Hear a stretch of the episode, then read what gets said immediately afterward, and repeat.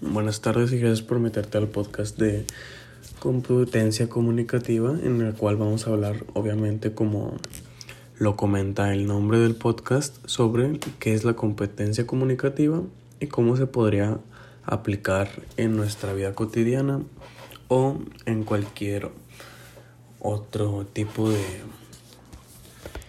ya sea ejemplo. Para empezar, vamos a hablar sobre qué es la competencia comunicativa. ¿Sabes qué es una competencia comunicativa? Si tu respuesta fue no, pues entonces vamos a hablar sobre eso. Este, aquí vamos a empezar a hablar sobre lo que es la competencia comunicativa, que sería una persona que nace con la, bueno, no una persona en sí, pero pues lo que puede ser una competencia comunicativa es una persona que hable un lenguaje o es capaz de expresar y transmitir sus ideas y sentimientos a través del habla.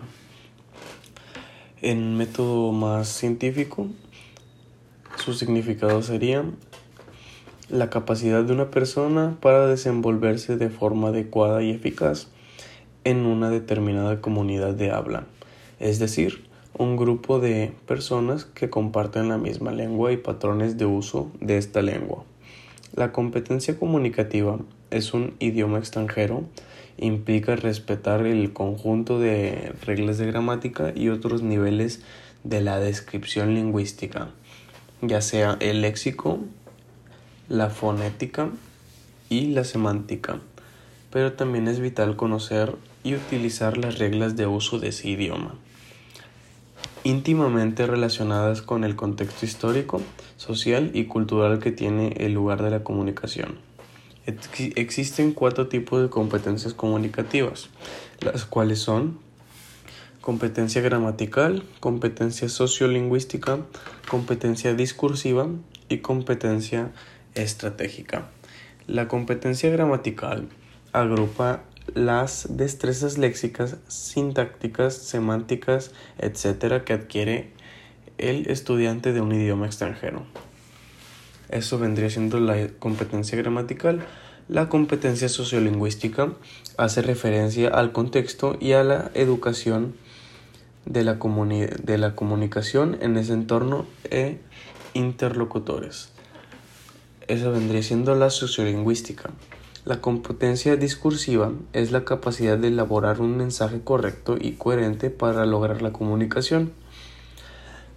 La competencia estratégica, que sería la última de las cuatro, se refiere a la capacidad de, de compensar los errores de la comunicación a través de recursos verbales y no verbales. Entra en juego cuando hay carencias en alguna de las competencias anteriores. A estas competencias algunos expertos añaden otras como la competencia pragmática, la capacidad de convencer y persuadir a las personas a través del lenguaje, o la competencia textual que se manifiesta a través de la comprensión y producción de textos.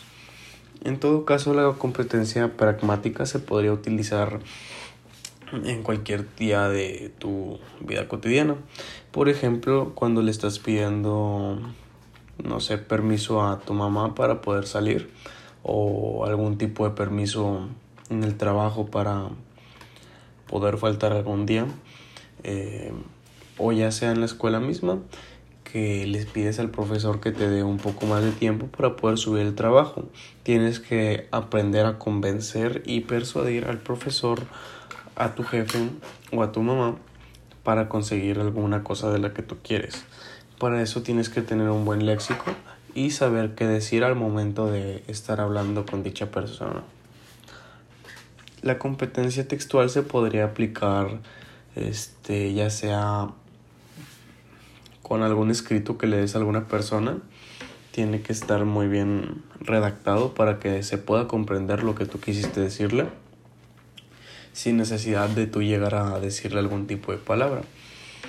Este, la importancia en la enseñanza de un idioma es muy necesaria para poder aprender un segundo idioma forma parte de las necesidades habituales de una economía y una sociedad marcada.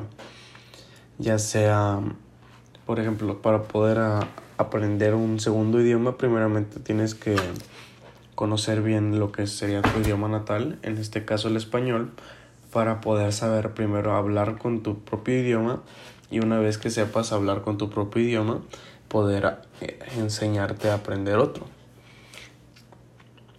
Para poder fomentar el, el desarrollo de la competencia comunicativa, existen algunas técnicas que los profesores de español como lengua extranjera te pueden poner en las, en las aulas.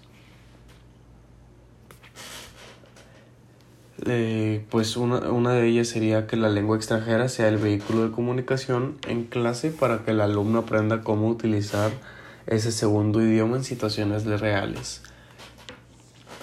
El otro ejemplo sería potenciar el aprendizaje de vocabulario, que sería pues aprender todo el tipo de palabras que puede haber en el, en el idioma. Ya sea como en este en español comprendes muchos tipos de palabras que para algún extranjero serían irreconocibles, ya que son léxico del mismo del mismo país. Este o ya sea por regiones. Hay veces que en algunas partes de, mismo Latinoamérica aunque todos hablemos el mismo idioma se representa por diferentes formas. Este ya sea su pronunciación su forma de hablar su forma de referirse a un cierto objeto que tiene el mismo el mismo no nombre pero pues en sí es la misma cosa solo que con diferentes nombres em, pues también se puede fomentar la información lingüística para que el alumno interracione y aprenda el idioma al tiempo que conoce la cultura del país. Esto es a lo que me refería yo anteriormente, que es pues para que puedas aprender un idioma primeramente tienes que saber un poco más sobre la cultura del país del que estás aprendiendo. Ya sea que estés aprendiendo español, aunque tú hables español correctamente, si vas a otro país o otro estado, este, tienes que primeramente saber qué es lo que se hace ahí, qué se consume, qué se come, cuáles son sus costumbres, para saber más o menos de qué poder hablar con las personas de ese mismo estado.